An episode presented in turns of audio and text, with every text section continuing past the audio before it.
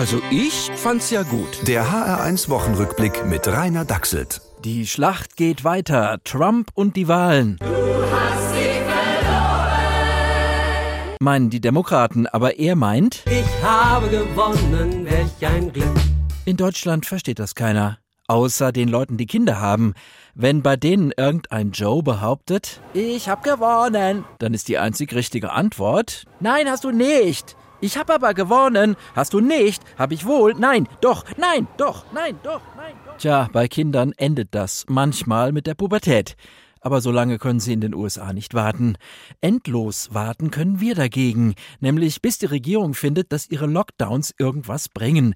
Der jetzige ist ja angeblich dazu da, die Testpositivzahlen runterzubringen. Aber wenn wir da durch sein sollten und die Zahlen runterbrächten, heißt das ja nicht, ab Dezember, Januar kann es dann wieder richtig überall losgehen. Meint Jens Spahn.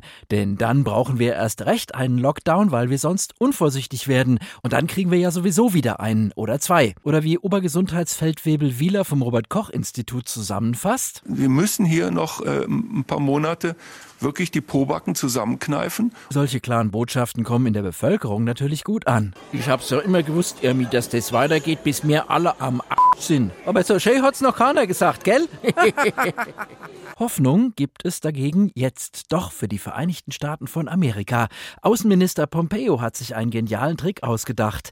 Er kündigt an, There will be a smooth transition to a second Trump administration. es wird einen reibungslosen Übergang zu einer zweiten Trump-Regierung geben. Super Idee. Sowas macht man bei uns übrigens auch mit pensionierten Mitarbeitern, die ihre Jobs zu sehr vermissen.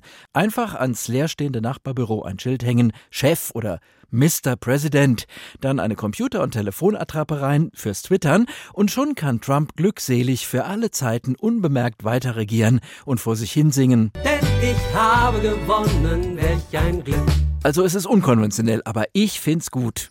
Der HR1 Wochenrückblick mit Rainer Dachselt. Auch als Podcast auf hr1.de. HR1, genau meins.